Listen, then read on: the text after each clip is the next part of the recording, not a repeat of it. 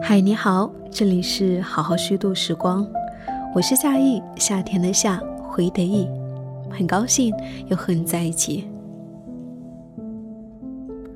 成都郊外的三圣花乡，既有几分野趣，又有着乡村的优美景致，是当地颇为有名的景区。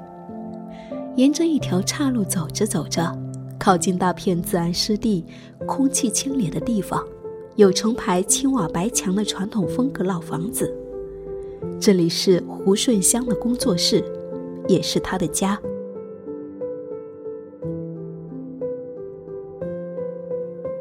他是一名职业画家，同时也是一位跨界创作爱好者。这个家有两个极美的院子，夏天有各种野花，冬天幸运的话可以看雪，还有一座两层小楼。二楼是工作室和客厅，一楼是卧室和储藏间。空间开阔，室内的摆设流露出主人的好品味。香香搬到这个家已经七年了。七年前，她和朋友来三圣花乡玩，偶遇了这一栋没人住、十分破旧的房子。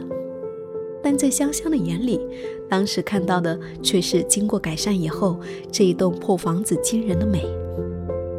他当即决定租下它，并掏出全部积蓄三十万，用于改造。这对于他不是小数目，但是这个想法倒也不是一时的冲动。那时候他二十五岁，绘画生涯刚刚起步没有多久。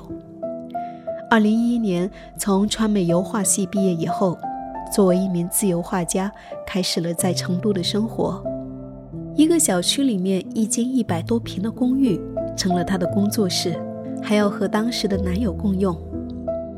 空间有限，画画的地就是一间二十多平米的卧室，场地局限成画作的画幅，所以那几年他创作的尺寸都很小。他形容自己心里面也充满着压抑感。这样过了大概三年，期间不断有人跟他说：“你小画画的挺好的，为什么不试着画大画？”他就回答说：“因为喜欢长方形的小尺寸，但实际上心里面早就已经对大画跃跃欲试了。一方面是画了三年同一种风格的画，觉得也差不多了。”另一方面，其实想要证明自己大画也可以画得好。总之，内心就是充斥着一股创作的洪荒之力，想要干点大事儿。所以，寻找更大的创作空间这个念头一直都在。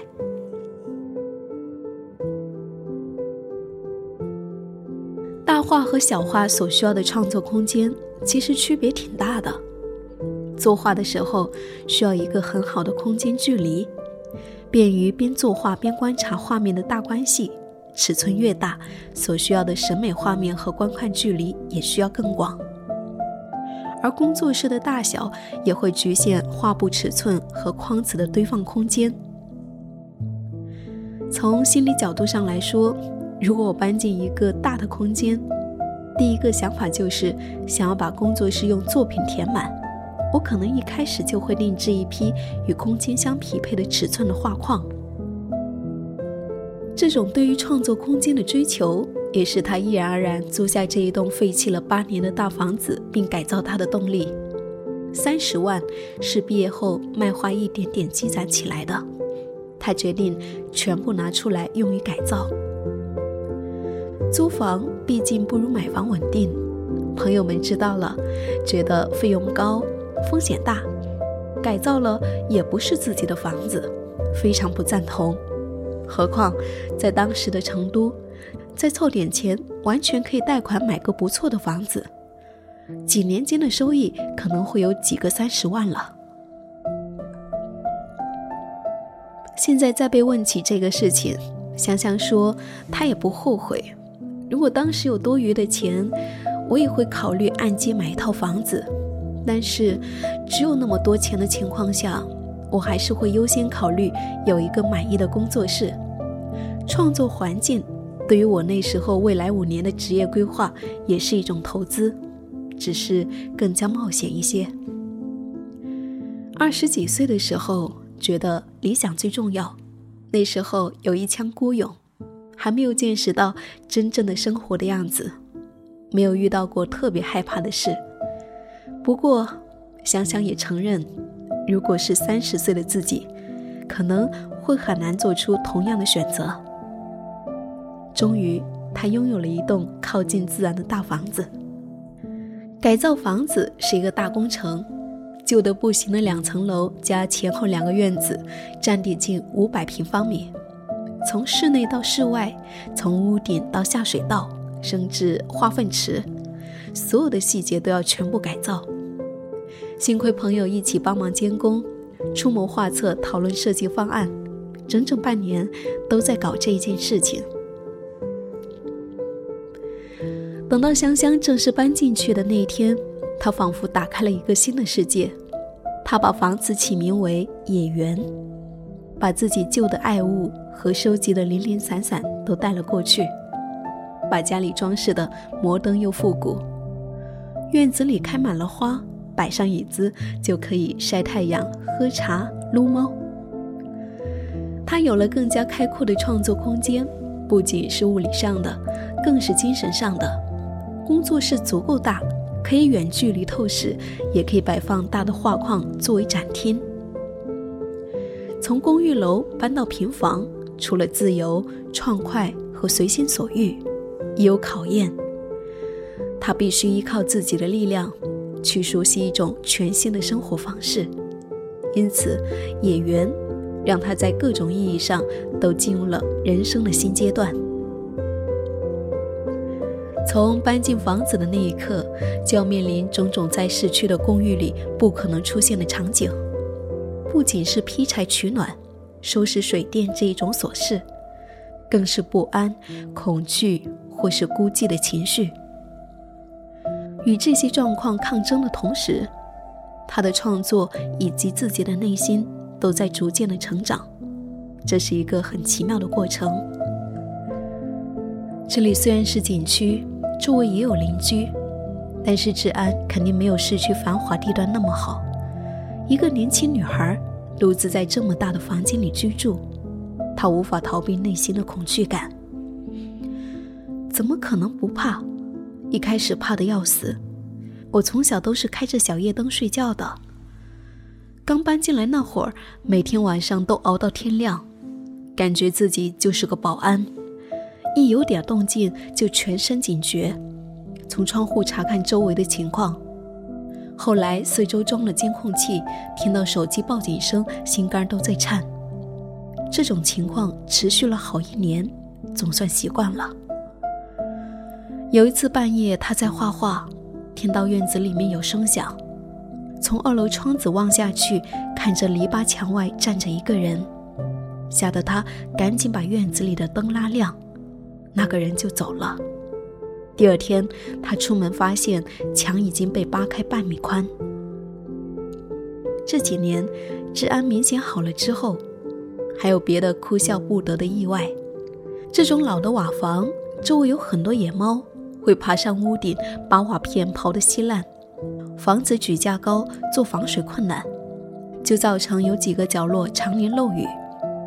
雨季的时候，工作室里都是水。挂画的时候要特别小心。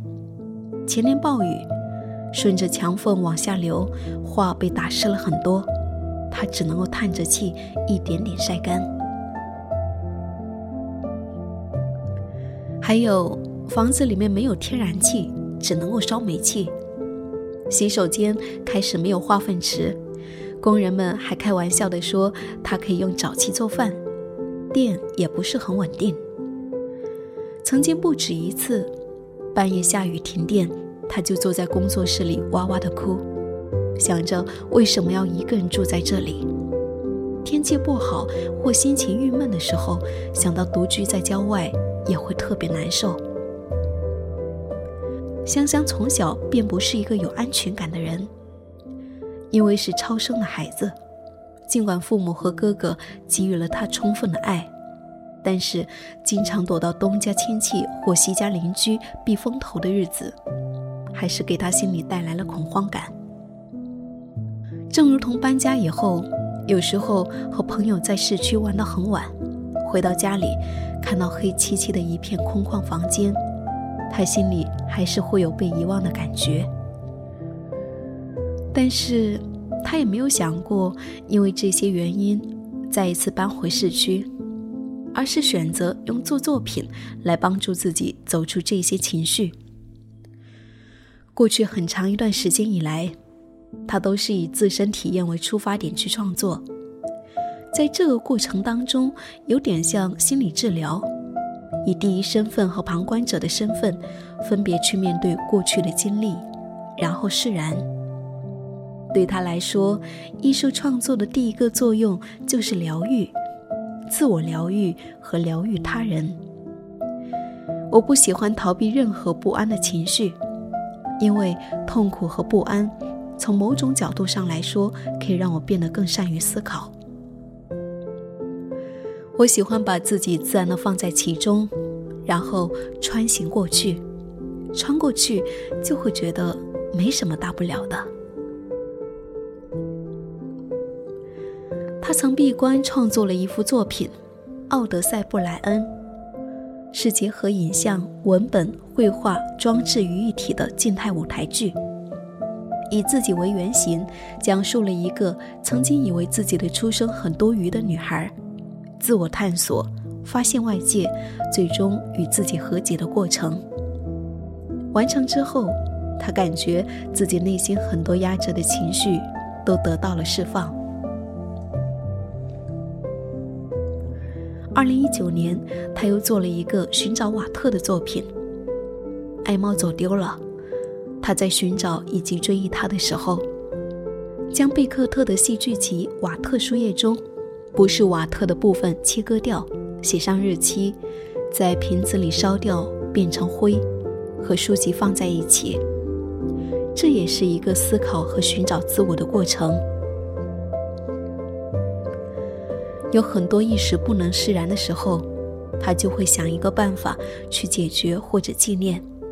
做完这些看似无目的、无意义的行为以后，他会瞬间感觉到情绪的释放。孤独感是每个选择自由职业的人都逃避不了的话题。对于香香来说，画画是一件需要安静的事情，她倒是很需要这种独处的时间。现在也保持着安静的工作到凌晨一两点睡。次日中午才起来的习惯。他有很多朋友，工作室离兰迪美术馆很近，有好几位艺术家朋友的工作室都在那里。打车到太古里也只需要半个小时。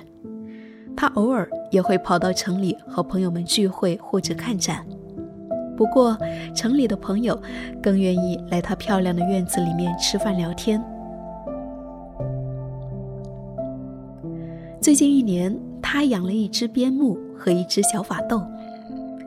这一只边牧非常聪明，给他的陪伴感很强，心里也感到踏实。小法斗就特别可爱，他的生活一下子又被填充起来。孤独并不代表着寂寞，香香也会像其他人一样的约会、谈恋爱。野原不是野外。是近郊，我也不是隐世而居。香香觉得，它就像是一个特别的纽扣，将近郊和城市的生活、有人与自己连接起来。一方面可以保持独立的创作空间，一方面又不至于与外界失去联系。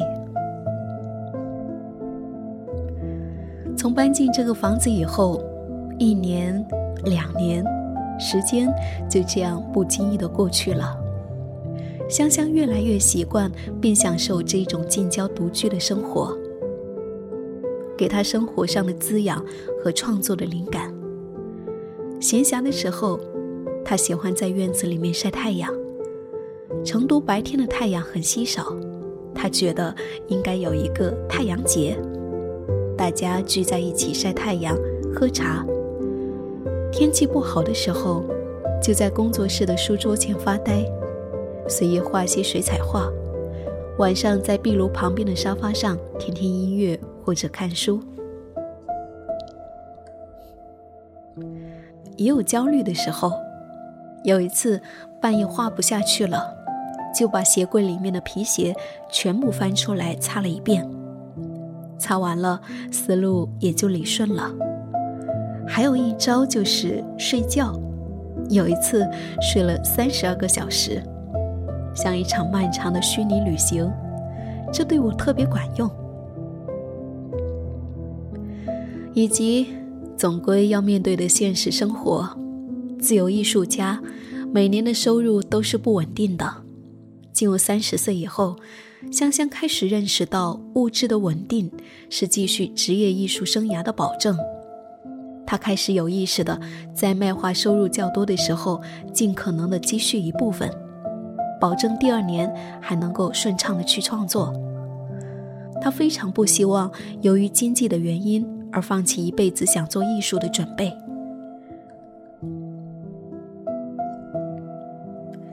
还有一个普世问题：女性的婚育焦虑，艺术家也避免不了。她即将三十三岁，考虑到成为一个母亲这件事情会有焦虑，也经常和其他艺术家朋友聊起缓解焦虑的办法：先做好心态和物质上的准备，画好画。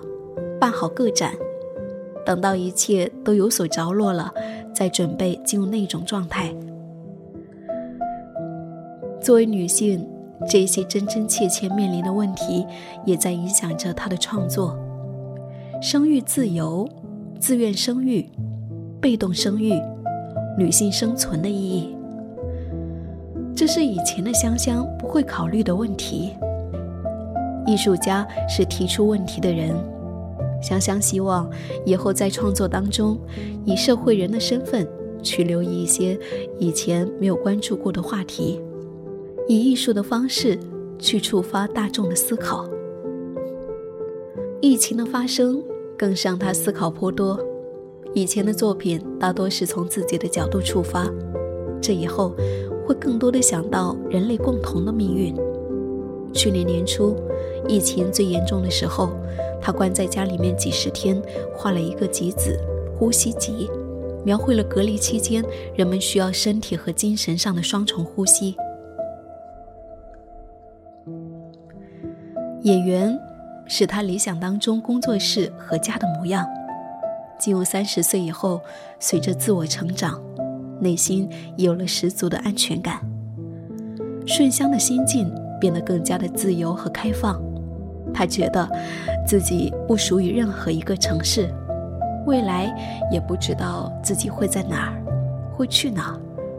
他很想在疫情结束以后去其他国家或者城市看看，就像一片树叶，被风带到其他地方，美丽而飒爽的活着。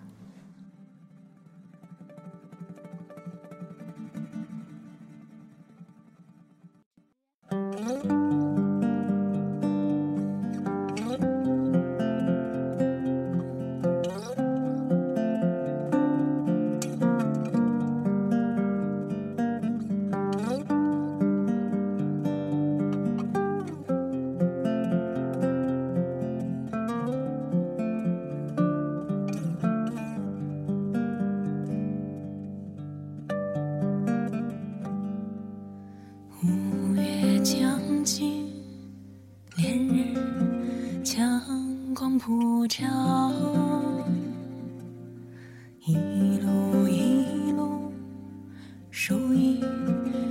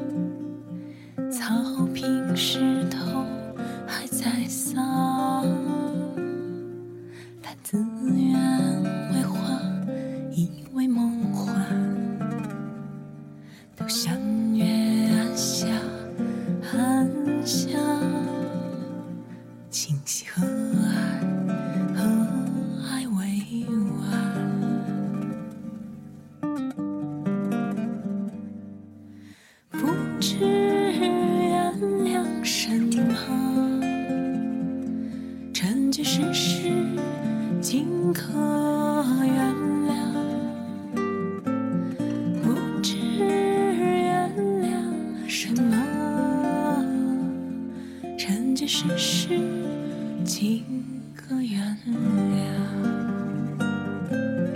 不知原谅什么？成就世事，尽可原谅？不知原谅什么？成就世事，